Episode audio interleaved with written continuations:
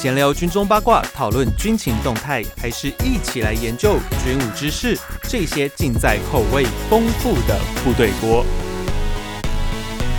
欢迎回到每周三吃锅的时间，这里是部队锅，我是联合报军事记者徐宇威。今天我们的来宾呢是有一本书啊，叫《战斗机设计与运作原理》的作者王浩天。浩天哥你好，哎，大家好。这本书哦。跟大家介绍一下，其实这本书出版有一小小段时间，是去年底，呃，今年二零二三了嘛？对，去年底的时候出版的。那这本书其实我觉得蛮有趣的一点，因为它是一个工程师的角度来谈飞机如何去设计。那跟我们一般比较熟知啊，很多人因为都是可能学飞的嘛。那以飞行员的角度来看飞机，跟以工程师的角度看飞机，其实有点不太一样。因为以我们飞行员来说的话呢，我们看飞机的话，我们都是从那个飞行手册，就是那个 Fly Manual 或者是 FOM 啊这些东西，我们去看的。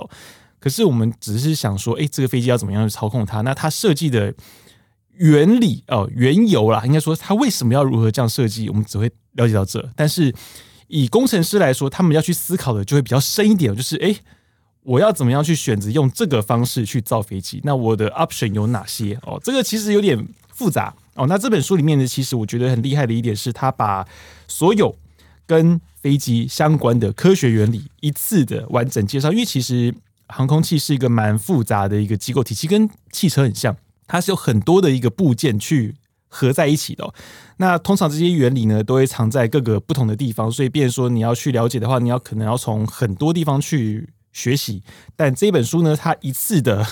把它全部都 combine 在一起哦，而且由浅到深啊，就是浅到，诶、连我这种呃物理小白基本上都都可以看得懂的文字。那如果你要深的话呢，里面藏了非常多微积分的公式，所以哦，嗯，就对于那个，如果你是一个比较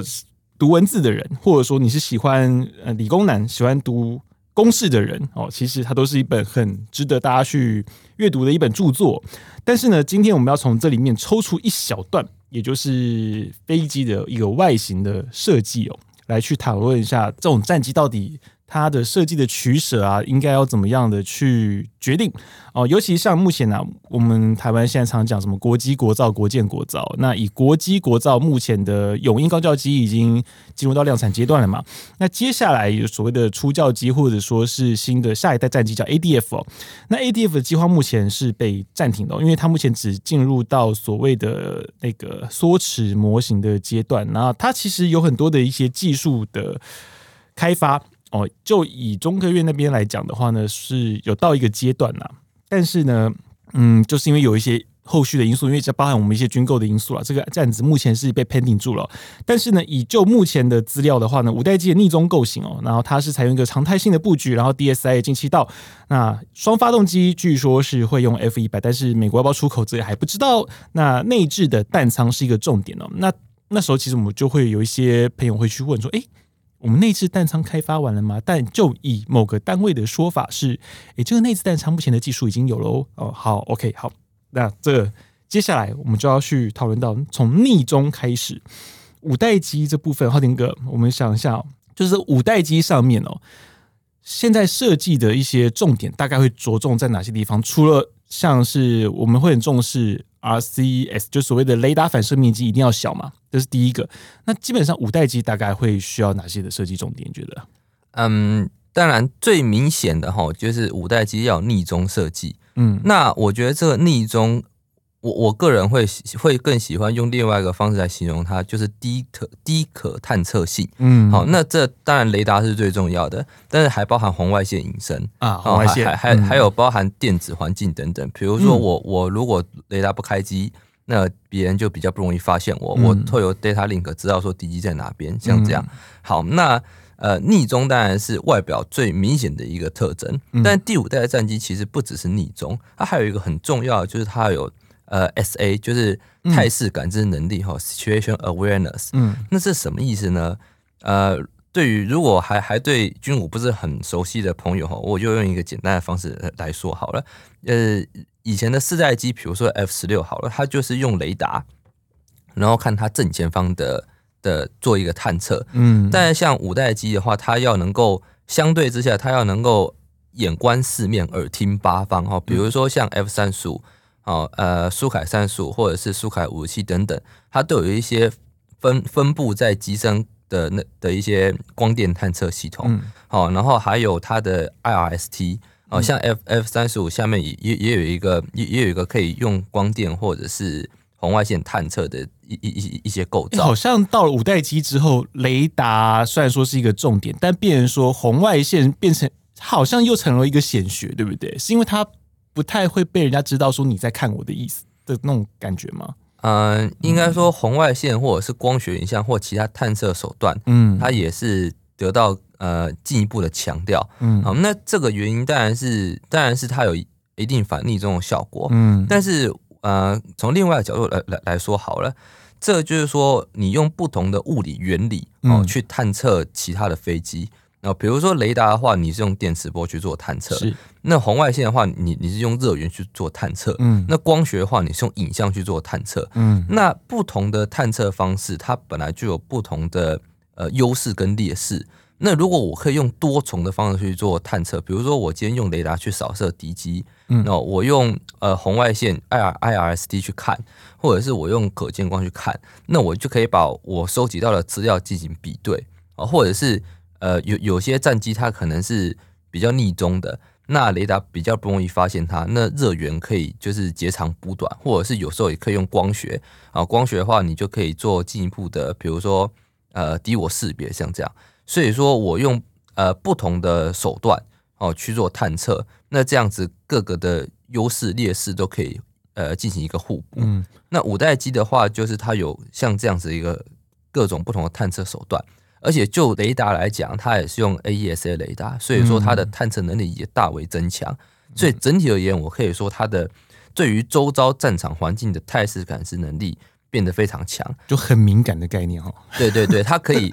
它对于周遭的空域的动态，会有更好的掌握，相较于传统的四代机。然后它又很强调 data link 或者是呃协同作战能力，嗯，所以它可以借由呃互相联网的方式。就是把我侦测到的一些空域的资讯，哈，敌机我机的一些高度、速度、动态、数量，或者是机种等等，哦，包含什么预警机、加油机等等，去 pass 给我的友军，嗯，对，那我们就可以进行一个协同作战，对，那那这是跟呃传统的第四代战机比较不一样。但是从外观来看，为什么像以前早年啦，像呃一战也好，或到二战，甚至到冷战，你那时候可以看战机的外形，可以说真的是。非常的五花八门哦，各种风格都有。可是为什么到了五代机之后，尤其像你看 F 二十二、F 三十五，然后诶苏凯五七，然后到那个歼二十，你会发现现在的五代战机怎么看起来就跟我们现在智慧型手机一样，好像没有什么风格可言。那是有什么样的一个因素吗？因为呃。逆逆中战机，它最重要的，它必须要在雷达上面做逆中。嗯，OK，因为我我们刚刚讲到，我们要探测敌机，不管是从地面或者是从空中探测，好了，呃，当然还有其他方法，比如说红外线啦，比如说可见光，但是最主要。哦，最主要而且最有效的方法方法仍然是雷达啊，哦、对，雷达。那所以针对雷达逆中这一块，嗯、或者说我们说降低它的 RCS 这一块，嗯嗯、就变成一个首要的要求。嗯，那在这样子的情况之下，嗯，如果你的飞设计的飞机要有这样子呃低可探测性的这样一个特征的话。那基本上大家的设计的结果就会比较接近，嗯。啊，包含我们看到同一个物理原理嘛，对对，包含我们看到 韩国或者是土耳其也也有一些相关的成果，嗯，那基本上都是都是比较接近的，就有点像是那个整形都是同一个同鼻同眼同医生的概念嘛。呃，我我我们我们这样说好了，飞机的外形设计好了，嗯、外形设计那最重要当然是空气动力学，是。那。所以气动外形是一个考量，那第二个是结构考量。比如说我展弦比高或我展弦比低，就是我的机翼细长或粗短会对它的结构产生影响。是，所以我的气动外形也要有结构考量。哈，那在第四代战机以前，就是气动跟结构这两个考量。嗯，但从第第五代战机开始要考虑逆中，嗯，那这些这这个就相当于是电磁考量，是。对，因为我要怎么样达到逆中？那那我们要先从源头说起嘛，嗯、我们是用雷达去探测敌机，嗯，对不对？那所以雷达它作为一个通讯系统，它它广义上来说它也是一个通讯系统，嗯，那这个电磁波的性质，我们就要有很基础的了解，嗯，才知道我们要怎么样去设计才能降低它的雷达反射的一个回波的一个讯号的能量。嗯、那所以说，变成说，除了之前的气动还有结构之外，第五代战斗机它还还要有逆中考量，嗯、就是电池考量。所以就是气动、结构跟电池这这三大考量，去决定你飞机的整个外形。那嗯，当然我我们的飞机要要要兼顾各个性能。那比如说它有一定的机动能力，哈，是我所谓机动力不是。还没有到大家讲的什么超机动或向上推力，然后首先就是它要能够超音速，嗯，哦，它要能够超音速飞行，它不能是一架次音速的飞机，对，因为你要是战机就必须要超音速了嘛，对啊，现在作战需求都会讲，对啊，对啊，等等，还有你要有一定的灵活性，哈，就是至少不能比 F 一零四差啊，大概是这个概念，或许像 F F 十六那个样子，好，等等，那包含还有还有一些呃，包含内内置单舱等等这些这些设计，所以当你把这些设计都兜在一起的时候。那长出的外形基本上就会大家都会比较接近一点点，这是这是因为这样，因为你要同时符合很多要求嘛，气动结构还有电池的逆中，那还还有一些啊要要能够超音速啊，那那个飞行性能也不能太差啊，那等等的这些全部要求都在一块，选择就少了哈。对啊对啊，大家最佳化出来的那个结果就会比较有点像。对对，可是我就会好奇，因为其实像以逆中战机来说啦。比较早期的像 F 幺幺拐，我想应该很多军武迷应该都会知道这一架飞机，它长得就是一个非常反社会人格的感觉哦，它就长得很畸形，然后也是因为这样子，变成说他当初非得就是要搞所谓的 fly by wire，嗯，你一定要这样做，因为它的造型就是一个先天。根本就是个会飞，很多人评论它是，你怎么会飞得起来这种东西？可是为什么当初的这种逆中外形要搞得这么外星人的样子，到现在可以做的这么平滑？哦，像 F 二十二、F 三十五，你可以看到它都做的很平滑。可是像 B two 也是很平滑，可是 F 幺幺拐它就是一个长得很有棱有角，根本就是一个，你觉得它从哪里生出来的一个东西？这种变化是因为雷达技术的变化吗？还是说是因为现在空气动力学？诶，逆中的涂料，或者说其他的一些技术，造就了我的飞机，我可以比较让步给空气动力学这样这样子的情况。呃，其实这这是因为其实是电脑运算能力的进步。哦，就是在 F F 幺幺七那是很久之前的逆逆中逆中飞机，那那那个时候，嗯，因为我我们要如何计算？一架飞机的 RCS，嗯，那这是一个问题嘛？嗯，那比如说它有很多的呃棱棱角角，很多的平面是。哦，这样这样组起来，那我们就可以把这些平面造成的反射，嗯，以及以及绕射，嗯。的这个效应，这样呃总的一个估测，嗯，对，那那就知道它的 R RCS 是不是够低，符合我的需求，嗯，但是这牵涉到很复杂的运算，嗯，对啊，在那个年代还没有办法进，还还没有现在这么强的电脑，嗯，所以那个时候就只能比较简单一点，就是好，那那那就是这几个。前面这样这样搭在一起，对。但是后来我们可以像 B two 或者是 F 二时以后，我们可以更仔细的去算，算算说好，那这架飞机我要怎么细部怎么设计，然后它最后 overall 来看，它的它的 R C S 会会在某个方向或某个波段的 R C S 会是多大？嗯，对。那那我们就可以设计的更细致，那也比较符合空空气动力学。那像您刚刚提到，就是说，呃，F 幺幺七它要它要用 fly by wire 这个事情。嗯，我就就是我刚刚说了，我们一架飞机要考虑气动啊，也要考虑逆中，这两个都要考虑逆中。那当 F 幺七的来讲，好，它如果它的外形设计比较着重在逆中的话，那它在气动这块可能就不是那么的可以兼顾。也就是说，从空气动力学角度来看，它就是一架很难飞的飞机。对，那一架很难飞的飞机，我们又我们又想要去呃操作它，哦，飞行它。那怎么办呢？那我们就用 fly by wire 去帮助我们飞行员去操控。就如果我们像以往在机，我们直接人去操控的话，那它就很难飞。嗯，但是我们有 fly by wire，有电脑去帮我们进行一些更细腻的舵面调节、修正，还有还有更灵敏的这个配平的一些调整。哦，让让那那那就让它可以嗯更好的飞行，或者说它本来就不是那么好飞，但是借由这样子一个。电脑一个帮忙，嗯、我们就可以让它更好的飞在天空。其实这跟 F 十六有点像，F 十六它就是那个所谓先天不稳定，或者是说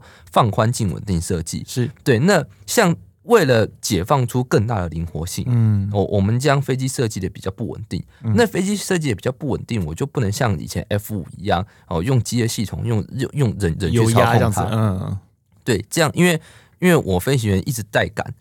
我我的我的速度哈，嗯、我的反应速度跟你用你接一个电脑，然后电脑一直输入指令，那当然是差非常多，对吗？所以像 F 十六这种比较不稳定的飞机，我如果可以借由电脑帮忙的话，嗯、那那是不是电脑去调那个舵面？就可以一、嗯、就可以很灵敏，一直调一直调，它那个频率可以调得很快，就它平宽很宽，嗯、然后它的它对于舵脚那个几度那个精细的控制，这也是我们人类没办法达到。对，我们的我们的手速终究赢不了电脑的速度啦，对，跟反应速度，而且人会疲劳。对，嗯，尤其是像液压系统，因为其实人是要施力的哦。那个时候其实好了，你这样飞一个小时下来，那个手应该已经抽筋了。对啊，对，应该是这样。可是我接下来我就从这种逆中战机的一个设计，尤其像你看到逆中战机之后，已经没有双尾舵，因为其实尾舵是个非常大的雷达反射体哦。我们就会看，哎，这种各种不同的翼面布局到底怎样左右了一个战机的设计发展？其实我想，因为你会发现有些设计到底是这个国家的工程师他们的癖好，还是说是他们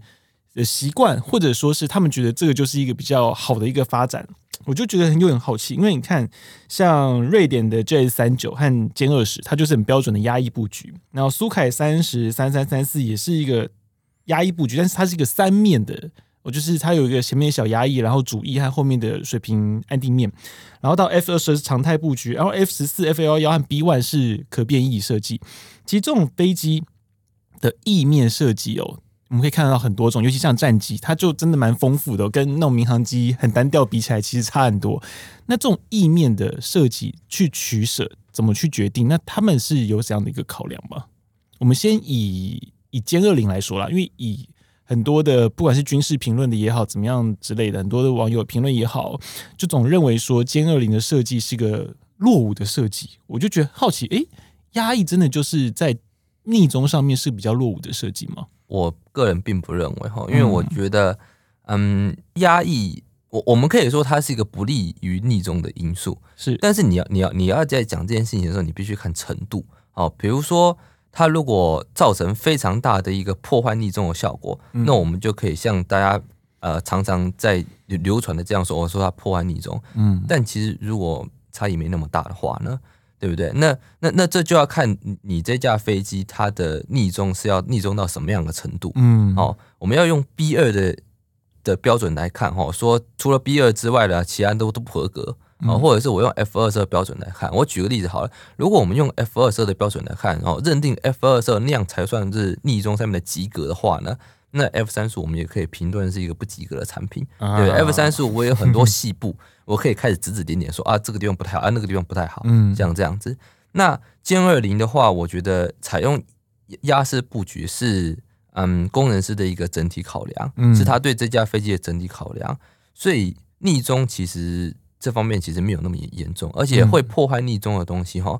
嗯，比如说发动机的扇叶，是啊，比如说如果你的雷达罩是、嗯、是没有控制啊，或或者是你你的座舱罩等等，其实这些是更大的呃破坏逆中的一个源头。嗯、那如果这些都有处理好的话，那基本上不会有太大的问题。嗯，对。那也也也有的人讲说，嗯，歼二零采用压抑是因为它的发动机啊不如 F 二十二或不如 F 三十五，然后采用所谓就。会才会常常流传一句话哈，就是说推力不够哈，气动来凑，然后就意思是说，意思是说你你推力不够大哈，那你就靠更更优良的这个气动布局哈，去去提升你飞机的飞行性能。嗯，但是我觉得这个角度也有点偏颇了。呃，我我们在设计一架飞机的时候，我们要对它的飞行性能有整体的考量。嗯，今天如果这架飞机它配的发动机推力不够的话，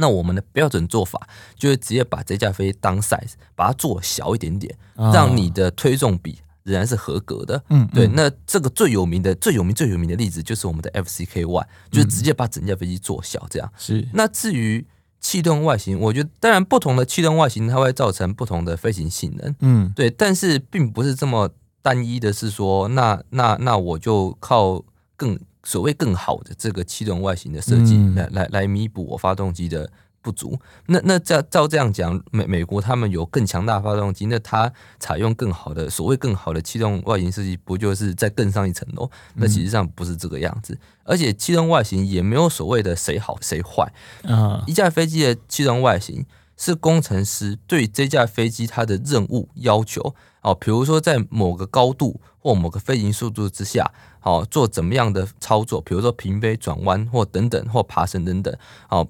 对它的飞行性能，在某某个飞行条件之下的飞行性能做最佳化的一个结果。哦，所以说并没有所谓谁比较先进谁比较落后差别，是我针对不同的呃飞行情况做我的最佳化设计，所以所以才产出了这个结果。嗯，我会好奇，可是为什么要采用压抑布局？压抑布局跟常态布局到底在气动上面所造成他们所着重的点会有什么不同吗？嗯，为什么要采用压抑布局这种看起来就是跟别人不一样的做法？嗯，这这个我们可以分两个不同的角度来讲哈。嗯，第一个就是从控制面角度是啊，大家要先有一个概念哈，就是说。压抑也好，哦，水平尾翼也好，他们是控制飞机的舵面。嗯、OK，它不是用来产，它主要不是用来产生升力的。嗯嗯，好，主要用来产生升力的是飞机的主翼，就是它的机翼。所以说，压抑跟水平尾翼就是不同的舵面啊。嗯、那你装在后面就叫水平尾翼，你装在前面就叫做压抑。哦，那那个只是舵面，那它不是用来产生升力的。嗯，OK，这是这是第一个非常重要的观念。嗯，好，那。你可以说它装在前面是压抑，装在后面就叫水平位移。你也可以说哈，反正飞机吼就是前后两块，嗯，哦，前面那一块小，后面那块大的话呢，啊，这就叫压式布局，嗯，啊，前面那一块大，后面那块小的话呢，啊，这就叫常规布局，嗯、哦，其实也也也可以这样。其实这两个装一前和装后面，在你的操作上面，或是你飞行的特性上面，它会有什么样的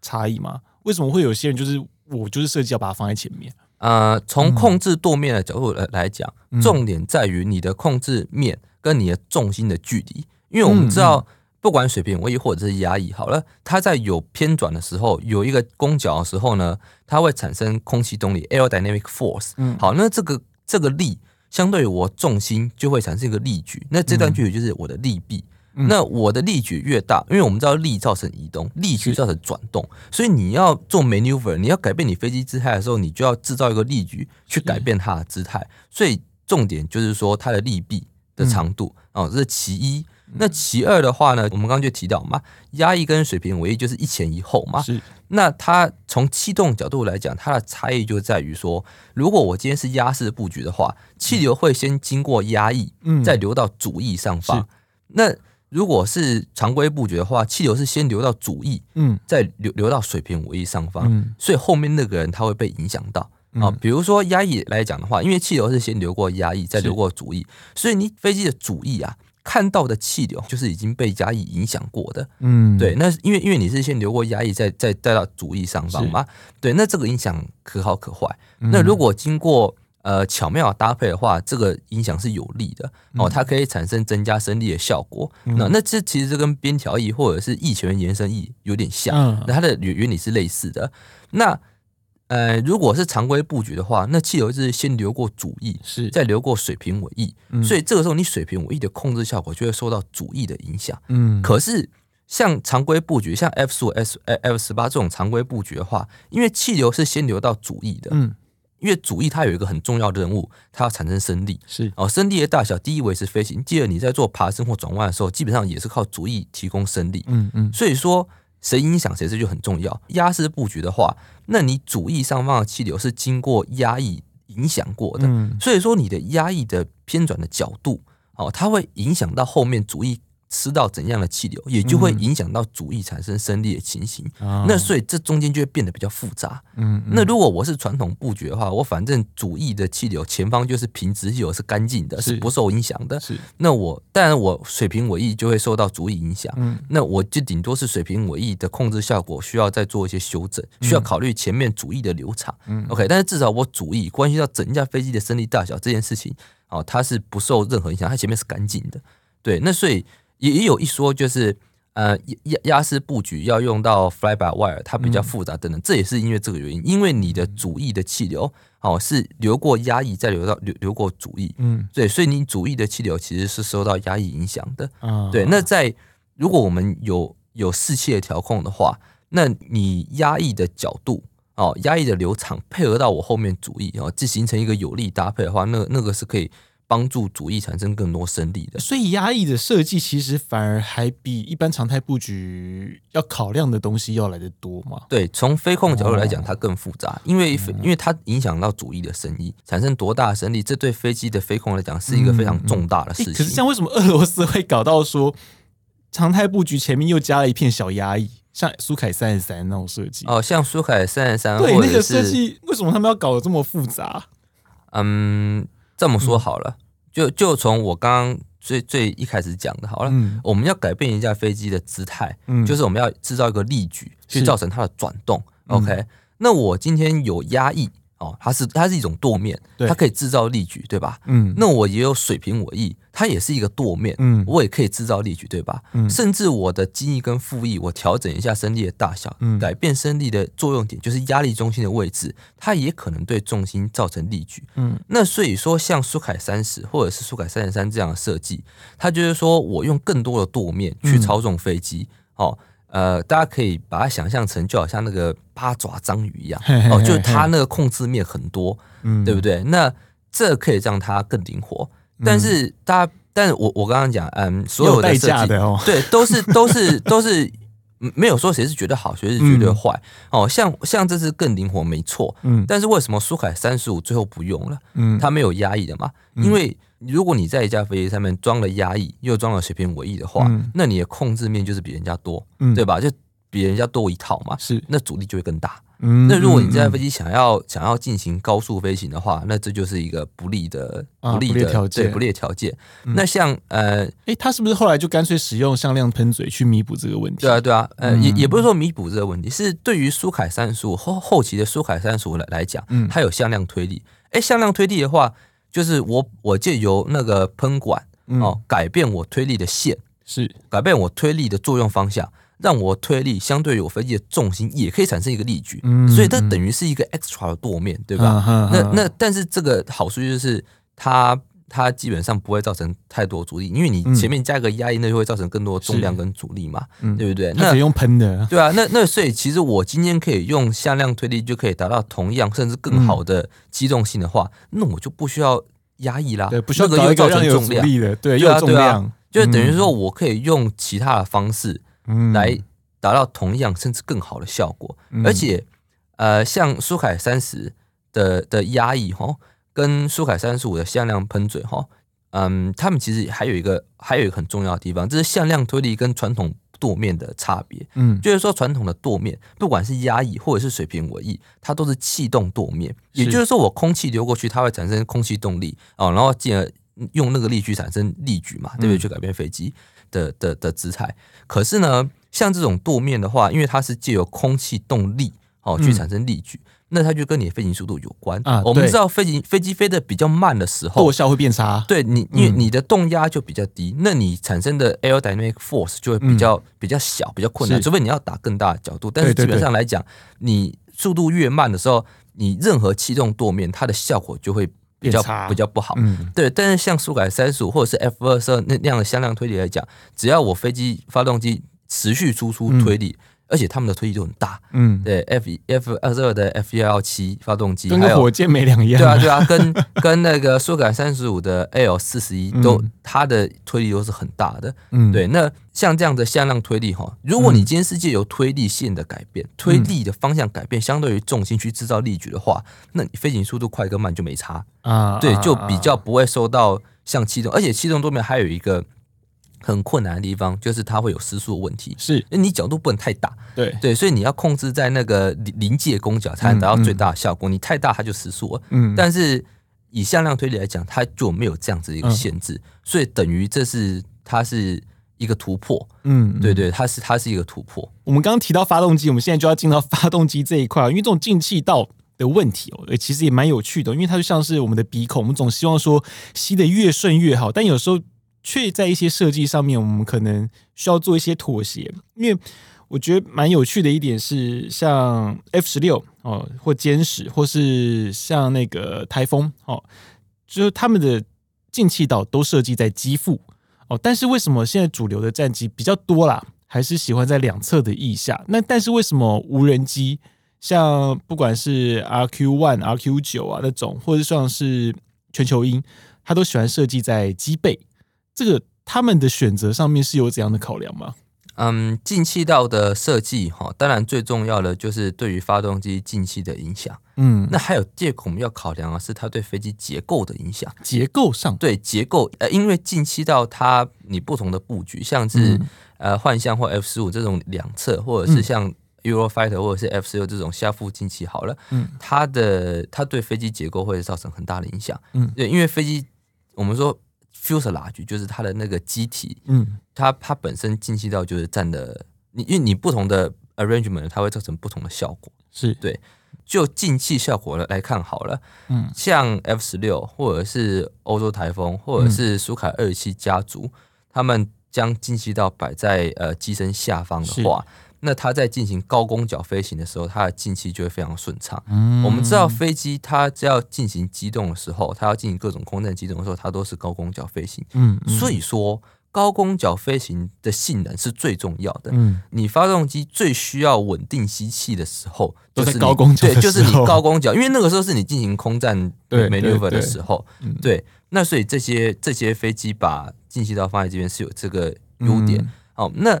两侧进气的话呢，就是比如说，当你飞机在进行各种机动的时候，嗯，哦，比如说它爬升，然后它突然滚转，然后突然又偏航一下之类的，嗯、你你在做各种的 maneuver，只要它有偏航的这个运动分量的话，嗯、或者是有这个汽油分量的话，那你的机身可能就会造成遮蔽效果，嗯、导致你两侧就是有一侧会吸不到，对，有有点，哦、我不应该说吸不到，或者是有有点吸不到。对，那当然说吸不到是有点夸大，嗯，但是更标准的说是。你两侧的进气效果会不一样，嗯嗯，对，就是你两侧不平衡了，对，不，所以对于后面的两颗发动机来讲，它的工作状况就会造成出力可能也会不同了，对，这就是很麻烦的一件事情，嗯，对，但是两侧进气呢也是有好处的哈，那比如说我我举几个比较明显、比较夸张的例子哈，比如说像 F 十八 C，好，或者是哈法，或者是 F C K One 好了，你看他们的那个进气道基本上就是。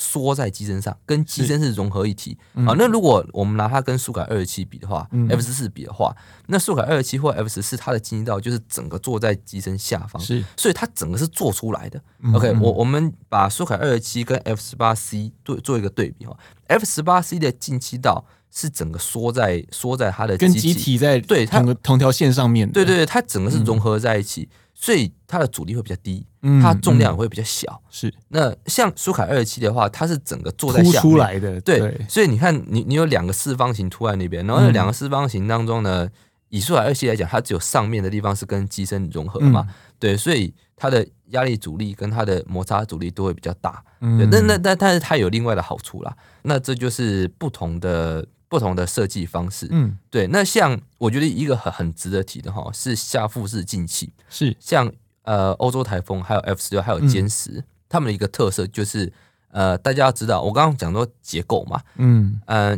进气道哈本身它就是一个镂空，它是一个中空的结构，是。因为它中间是空的嘛，对，那。像我我举个例子，像哈法它是舰载机，嗯，那我们知道舰载机降落在航空母舰的时候，它是要把整架飞机这样摔撞上去，对，对。那各位想想看哦，像哈法它降落的时候，它的鼻轮哦，它的前起落架哦，撞击到那个甲板飞行甲板上面的时候，这是一个冲击力，对不对？嗯，那如果是像欧洲台风那样的设计，然后我们把欧洲台风变成舰载机的话呢，那它的那个前起落架在降落。撞到甲板甲板的那一瞬间，嗯、它的前起落架是装在进气道那那个镂空的结构上面的，嗯、所以你等于是把这个力传到一个镂空的结构上面，那那就压扁了吧？那对，这从这从结构角度来讲，你可能就要把那个进气道做的特别的扎实坚固，嗯、那就用更多的重量。嗯、那我们我们就以哈法来说的话，好像像阵风战机，它在降落的时候，因为它是两侧进气。那阵风阵风战机呢，它的前起落架是直接接在机身上面的，嗯嗯对，所以说它在降落那一瞬间，它的前起落架是把它那个冲击力直接传导到它的机身的那个横条上面，嗯，对，就是直接传传到 fuselage。所以我只要把 fuselage 的那个横条做的坚固一点，嗯、一来它空战机动的时候可以做几个 G 的 maneuver 都没有问题，它的机身更坚固。对，二来是我降落的时候，我我的构造就是扛得住。对，我把那个鼻轮那个前几落架冲击力直接传到机身上面。嗯、那那像 F 十六哦，或者是欧洲台风，欧洲台风还好，因为它它有两个进气道，它中间有有一道隔板。像 F 十六。它中间那个整个是空的，对，所以你想想看，你今天如果降落的时候，你把你的那个前起落架狠狠砸在地面上，那它这整个力力的这个受力就就很有问题嘛，嗯、对不对？对，那所以我们知道 F 十六的一些后某某些型号，Block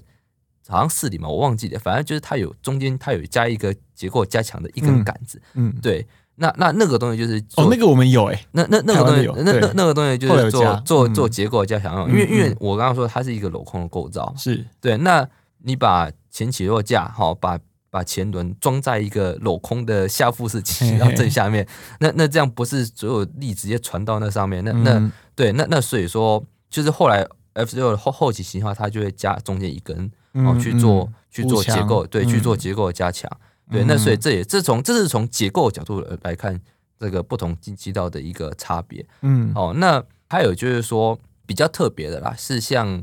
像幻象，幻象它是有一个进气锥，对，进气锥，对，或者是可动的吧，对不对？对对对，或者是 SR 七十一，哈，这是更明显例子。等等，或或者是像。F 十五，F 十五它的进气道，它上方它那个隔板可以动的，对，是可以调，是可以调它的那个角度的。嗯，哦，那等等等等，这些设计它的它是为什么呢？因为呃，大家有一个很重要的观念，进气道不是吸气而已，它不是把气吸进来，嗯，哦，它是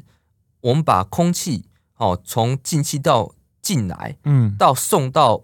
发动机，我我的发动机正前面这段过程，我是要让它减速。并且增加它的压力，嗯、所以它，所以我们要把进气道哦整个通道视为一个将气流进行一个预处理的过程。嗯、我先预处理好，然后再丢给发动机进行后面的事情。不是把空气送进来就好？对对对，不是纯粹是拉拉一个管道这样子。嗯、对，那嗯，我们刚刚讲的这的这些战斗机都是可以进行超音速飞行。那超音速飞行就是一个就有一个很重要的东西，就是它会产生震波。嗯啊，对，当。一般来讲，进行超音速飞行的时候，机手、机鼻会产生一道震波。嗯，对。那空气经过超音速的气流经过震波以后，震波是一个所谓 shock wave，嗯，哦，它是一个爆炸式的压缩的一个东西。嗯，那经过震波以后，气流会减速，它的压力会上升。嗯，OK。但是万一在这个情况之下，哈，因为它经过机鼻制造的那个 shock wave 啊，进行一轮减速之后，万一它还是超音速怎么办？嗯，那它就会继续往进进气道流。嗯，那在流到进气道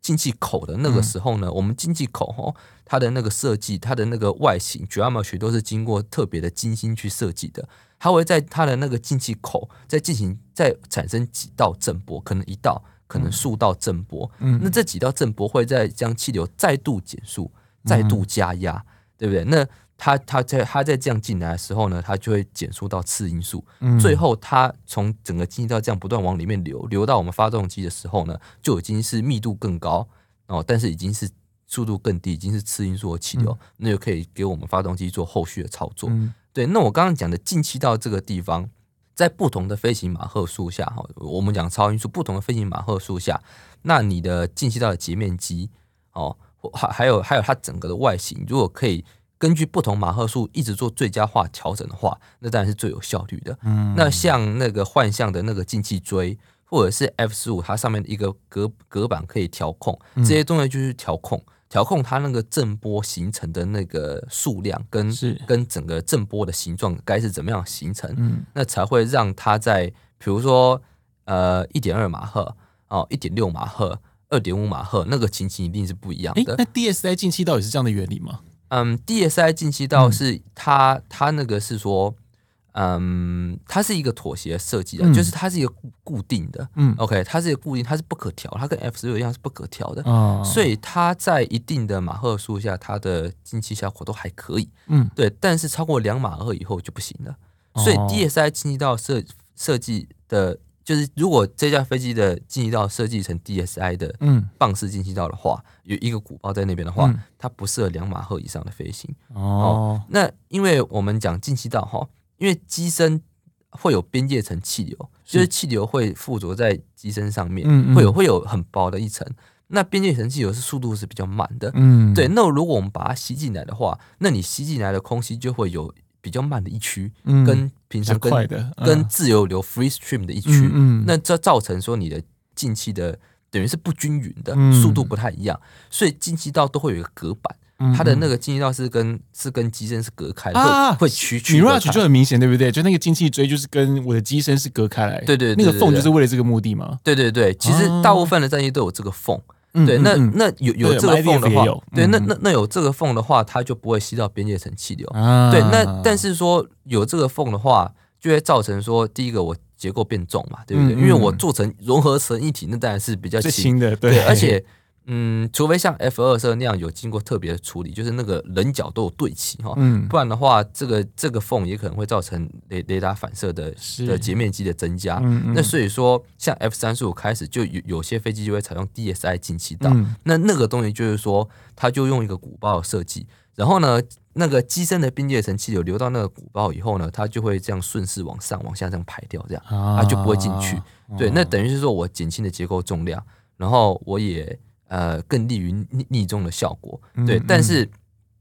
但是他那样子就是说，他必须做出妥协，嗯，比如说我今天如果一定要高音速飞行，而且呃呃超音速飞行，而且持续的超音速飞行的话，那就不会采用那样的设计。比如说台风战机或者是 F 二十二，是。台风战机跟 F 二十二，大家要注意到，他们都是不只是超音速，还可以进行超音速巡航，是。哦，很重要是超音速巡航，巡航，所以说 F 二十二跟台风。当然，JS 三九也是，但是我我以前两个为例哈，嗯、他们这两架飞机就是说，他要他当初就有设想好了，他要持续进行超音速飞行，就是我刚刚说超音速巡航嘛。嗯、对，那既然是这样子的话，他就比较想要用那种传统隔板的这种的设计。我们最后这一段，我们就来聊一下，就是因为浩廷本身他出这个书的时候，我觉得还蛮有趣，因为他刚好那个那时候就是在研究。航太这一方面哦，然后后来也是他也是航太系出来的嘛，但我就是很好奇啊，就是航太系所跟造飞机之间的关系哦，就你觉得啦，航太系念完就能造飞机吗？还是说今天因为以航空器的发展到现在，其实都蛮复杂，跟毕竟小时候那种呃，或者说呃一战啊、二战那时候就是木头造飞机的时代，其实已经完全不一样了。现在飞机的各个系统面其实都。非常的先进，非常的复杂。那你觉得航太系啊，就出来哦，大概跟去造飞机之间，你觉得还差了有哪些距离？嗯，我觉得如果简答这个问题的话，嗯，那航太系如果如果你有认真上课，你不是应付拿拿学分就走的话，有有真的想要学习的话，那你的确会学到如何造飞机。但我所谓的造飞机是造像那种。瑞渊无人机这种比较小的，嗯嗯、或者是，或者是顶多顶多哈，就像大家之前看那个宫崎骏那个电影那个风起那个电影哈，嗯、就是像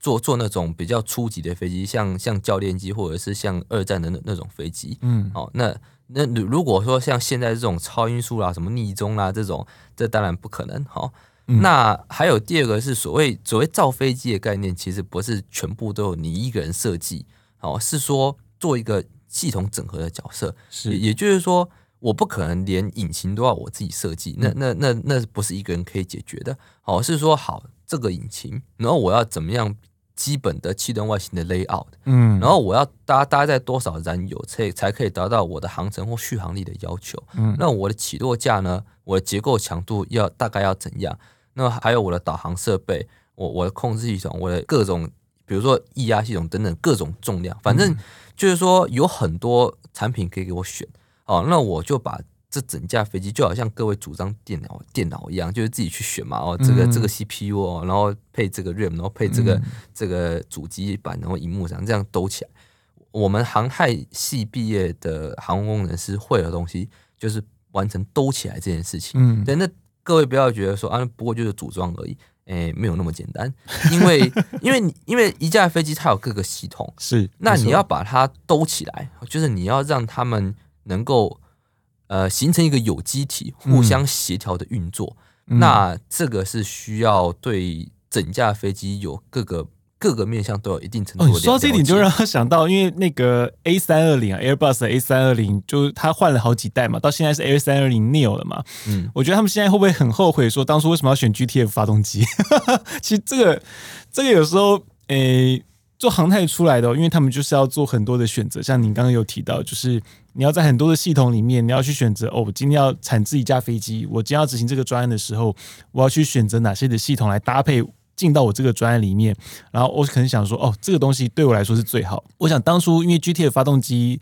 它的那个行星齿轮很有名嘛，就它那个减速的变速箱哦，全全齿轮的设计，那时候算是一个很大的一个创举哦，这个我觉得 这搞不好可以谈一集哦，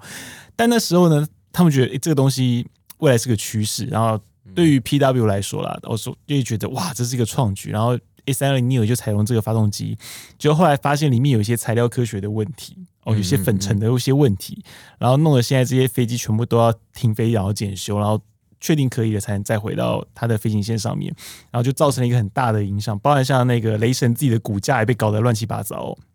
那其他航空公司的营收也是也是被弄得乱七八糟，所以。航太系啦，这样你们这样，如果说执行这样子的专案来说，会不会变成说你们要懂的东西，其实会比你们在学校学习的时候又更复杂？嗯，当然这样讲，我们在学校是比较偏向学术，嗯、比较偏向理论，而且都是基础的理论。嗯，比如说大学四年能够学的东西。基本上是有限的，嗯，那当然不可能，就是比如说像我们航太系的同学好了，嗯、我们我们也没有造过飞机啊，我们也没有开过飞机啊，嗯、我们也没有去汉翔上过班啊，嗯、对不对？所以等于说说什么都都不会嘛，嗯、但但是就是应该说在在这个航太系的训练，可以让我们对，比如说对结构、嗯、对热、对流、对控制都有一一些基础，都有一些了了解。那将来我们在做一些整合，或者是我们进行什么地方，就是到到那地方更深入钻研的时候，我们对整架飞机的整个布局会有一个更完整的一个 overview。嗯，对。那像您刚刚提到的那个 A 三四零呃 A A 三二零的的的那个问题，嗯，那那我就想要分享一下，我我是有听过啦。就是我们在讲飞机设计的时候，有一个很重要的概念。但理论上，我们刚刚讲那些理论，什么算最大推力啊，算升限啊，算最大速度，算航程啊，然后油料耗油率啊，哦，发动机推力，那那个是性能的部分。是。那我现在讲，除了我们那些很物理、很数学的计算，嗯，还还有一个概念哈，是呃。叫做 RMS，嗯，啊，所以 RMS，R 代表 reliability 是可靠性，可靠性，M 代表 maintainability 是可可维护性，就是易于维护性，是。S 代表 safety 就是安全。性，对，那这三个，嗯，可靠、易于维护跟安全这个概念是，就是不是我们那边算数学可以算得出来，对，当然。呃，我也有听过有人对 RMS 这这三个字母到底是什么英文单字的缩写有不一样的解释，但是我我觉得这个这比较比较需要经验一点点，像我们这种呃刚刚科班刚毕业的，当然就当然就不太可能会有更这这方面的一个更多的经验，对，嗯，但是但是我我我的意思是说，我们在我们在设计一架飞机哈，是在解决一个工程的问题，嗯，那。我们身为工程师，我们要解决问题，那当然就不能只从技术面来讨论，嗯，啊，包含我们解决问题的手法，嗯，包含实际上遇到的问题，包含其他其他的考量，比如说你气动外形设计成这样子好了，那我们能够加工出这么复杂的一个曲面嘛，对不对？我们的加工制造的工艺上面是能不能达到要求？品管上面能不能达到要求？嗯量产率。哦，或者是价格上面，嗯、哦，能不能达到我我相关的要求？嗯、就是我们设计的飞机，它必须要是能够在天上飞，嗯，不是在图纸上面哦，很漂亮、很理想、对对对很棒的一个挂件啊，就它飞不起来。对啊，对啊，或或者是不能不能说你实际面上面不能执行，嗯、因为我觉得我们学工程的人。嗯，实践是一个很重要的东西。嗯，就是我所谓实践，是你你要让那架飞机在天上飞给我看，我要看到它在天上飞，不是不是做一个 PPT，然后说哦，这个很厉害啊，这个大家可以这样做。对，然后或者是或者甚至我觉得，像我自己呃认识了这么多战斗机，各式各样的飞机，好了，我心目中对于好飞机的定义哈，不是它 performance 多好，嗯，哦，我我心中还有一个还有一个指标是它的产量。嗯，哦，因为我觉得一架飞机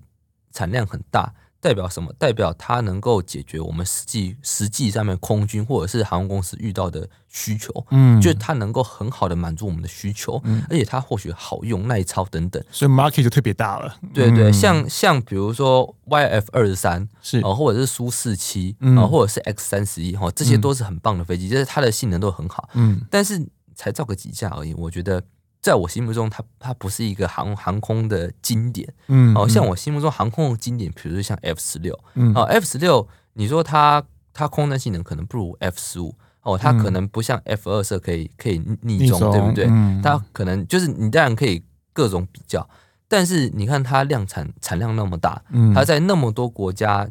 的空军装备，哦，像民航机可能就是像七三七，啊，三二零，你看他们就很好的解决了我们。实际日常生活中的需求，嗯，我觉得这是工程的精神所在，嗯、而不是我今天关起门来造一架全世界最强的飞机，然后只一架实验机，连量产都没有，或者我量产两架，啊，全世界总共三架这样。对，那那那你说你才三架飞机，你对人类的？呃，航空哦，对于军事发展，嗯、对于地缘政治，你会有什么影响吗？不会有什么影响，因为就三家，就是放在博物馆差不多啊。嗯、所以我，我我我说，我觉得是这样子啊。对对，它其实是一个要走入 要接，从大陆说法接地气的一个东西哦。虽然都是在天上飞，我们非常谢谢昊天，我今天来跟我们介绍一下，就是整个飞机设计的。